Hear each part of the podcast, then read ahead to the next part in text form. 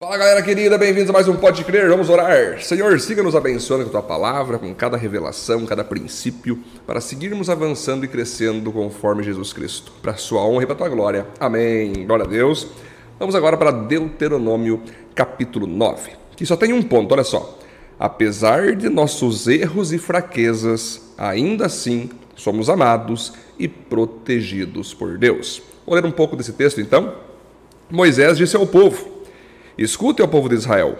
Hoje vocês vão atravessar o rio Jordão e vão tomar posse de uma terra que pertence a povos mais numerosos e poderosos que vocês. As cidades deles são enormes e são protegidas por muralhas. Vocês já ouviram falar dos Anaquins, uma raça de gigantes que moram naquela terra? Pois todos dizem: ninguém pode derrotar os Anaquins. Mas fiquem certos que o Senhor nosso Deus vai hoje na frente de vocês como um fogo que devora tudo. Ele derrotará e destruirá os povos dessa terra. E assim, conforme o Senhor Deus prometeu, vocês irão expulsá-los e matá-los depressa. Mas depois que o Senhor nosso Deus tiver expulsado esses povos da presença de vocês, não pensem assim. Deus nos trouxe aqui nos deu essa terra porque somos bons. Não é porque vocês são bons, mas Deus vai expulsar esses povos da presença de vocês porque eles são maus. Vocês não vão tomar posse da terra porque são bons e honestos é por causa da maldade desses povos que Deus vai expulsá-los e também porque o Senhor nosso Deus quer cumprir o que prometeu aos nossos antepassados Abraão, Isaque e Jacó. Então Moisés vai seguir falando para o povo aqui que eles não poderiam também cair na tentação de achar que porque eles eram bons, puros e santos, que eles estavam entrando na terra, né? Além deles terem aquela tentação do capítulo 8, nós vimos no último capítulo, de se achar os bons, os fortes, né, por mérito, força do braço, eles não deveriam pensar assim, porque era Deus quem estava conduzindo eles. Eles também não deveriam achar que eles eram agora super santos, super puros, e por isso eles entraram na terra prometida. Não. Aí Moisés começa a lembrá-los quando eles adoraram um bezerro de ouro, né, quando eles murmuravam contra Deus, quando Deus teve que castigá-los, puni-los porque viviam murmurando, reclamando e tudo mais, e mostrando então que o tempo todo o Senhor Deus tinha que ter paciência, tinha que ter graça, ou seja, dar a eles o que eles não mereciam e ter misericórdia, não derramar sobre eles o que eles mereciam. Então aqui a gente vai perceber, Moisés vai ir relatando cada momento, cada episódio, né, que todas as vitórias deles, por exemplo, os anaquins, os anaquins eram modelos de gigantes da época, que também descendia ali o Golias, aquele que Davi derrubou com uma pedra, né? Eram gigantes. Tinha até uma fama naquela época que ninguém poderia derrotar os anaquins, que ninguém conseguiria derrubar um anaquim, vencer um anaquim, né? Porque eles eram gigantes muito maiores que uma estatura normal. Mas Moisés estava lembrando eles que esses anaquins, que inclusive estariam diante deles, porque na terra prometida onde é eles estavam entrando, vamos relembrar, teria inimigos para eles vencerem, e um deles, um dos povos que iria se opor à entrada deles, seria esses anaquins, esses gigantes. Mas Moisés disse: fiquem tranquilos, que vocês vão vencer esses gigantes. Não porque vocês são bonzinhos, não, vocês são uma raça complicada de lidar. Vocês erram muito, vocês pecam muito. É porque Deus prometeu e ele vai cumprir. Vocês não vão vencer esses gigantes por poderes pessoais, pelo próprio poder que vocês têm, até porque se nós for colocar o poder de vocês, a força de vocês, perto da força dos anaquins, vocês vão todos morrer, porque os gigantes são muito mais fortes, muito mais poderosos. Então, vocês vão ir lá para a terra prometida em nome do Senhor e vencerão todas as batalhas pelo poder do Senhor. E aí aqui a gente vai perceber, queridos, que na nossa caminhada cristã, nós vamos sempre tentar buscar ser santos, puros, nós vamos sempre buscar a perfeição que Deus nos pede aquela de você conseguir adorá-lo, obedecer à sua vontade e tudo mais.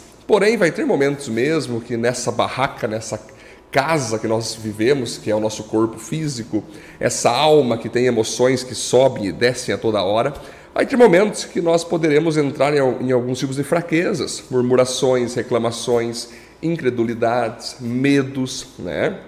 Que nós vamos querer fazer a nossa vontade achar que a nossa vontade é mais segura do que a de Cristo, vamos ter tentações. E pode sim acontecer algumas quedas no caminho, pode sim acontecer algumas rebeldias, desobediências, e Deus sabe disso. Deus sabe disso e por isso que mesmo acontecendo isso, ele continuará com a sua mão estendida para continuar nos guiando, para continuar levando nós ao nosso destino que ele tem para cada um de nós. Então nós temos que entender o seguinte, queridos, que não tem problema se no meio da caminhada tu pensar em desistir. O problema é tu desistir.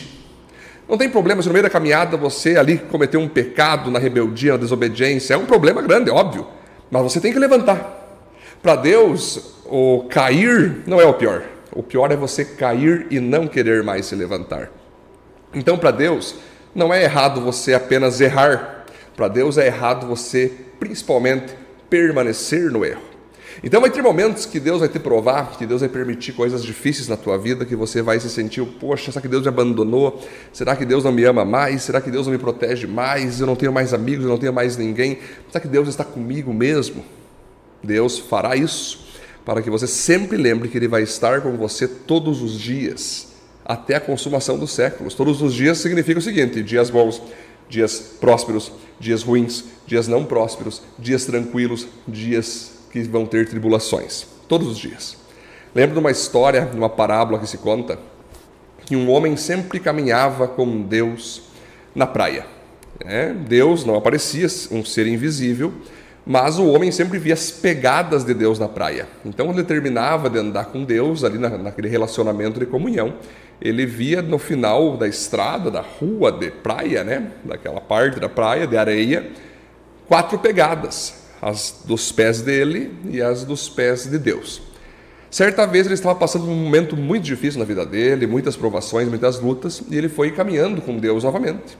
Ele falava com Deus, mas ele não tinha resposta de Deus. Deus ficava em silêncio, ele falava com Deus, Deus não falava nada com ele.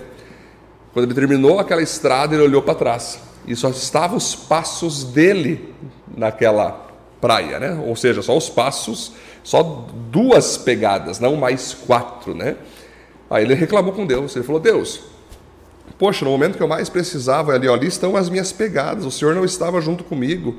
O momento que eu mais precisava estar com o Senhor, te ouvir, o Senhor não esteve comigo. E Deus olhou para aquele homem e disse: Muito pelo contrário.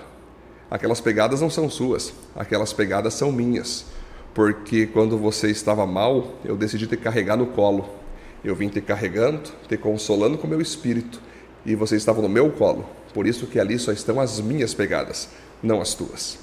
Olha que lindo isso, gente. Que maravilhoso exemplo ilustrativo para nos mostrar que Deus nos ama, não só quando nós estamos bem, quando nós estamos fazendo tudo que Ele gosta, tudo que Ele aprova tem momentos na nossa vida que nós poderemos cair, nós poderemos é, frustrar, nós poderemos desobedecer em algum tipo de crise, mas mesmo assim Deus vai ter paciência conosco, vai nos ajudar a levantar e vai nos ajudar a continuar avançando até aquilo que Ele prometeu a nós, até a nossa terra prometida, e principalmente hoje nós entendemos em Cristo que a terra prometida é o próprio céu.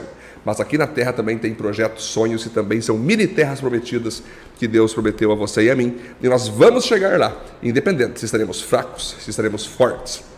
Uma vez um pastor disse assim: se você não puder correr, ande. Se você não puder andar, vá engatinhando. Se você não puder é, é, ir engatinhando, mande alguém te carregar no colo. Mas nunca desista. Nunca pare de avançar.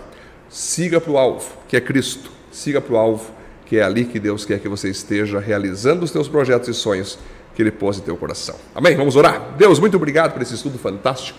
Que o Senhor siga nos ajudando a nos manter firmes com o Senhor, seja em momentos tranquilos e momentos difíceis, mas sempre firmes com o Senhor, no nome de Jesus, avançando até as terras prometidas que o Senhor tem para nos dar aqui nessa terra, como também a principal terra prometida, que é o céu do Senhor. Em nome de Jesus nós oramos e agradecemos. Amém. Amém, queridos. Deus abençoe. Até o próximo Pode Crer. Valeu.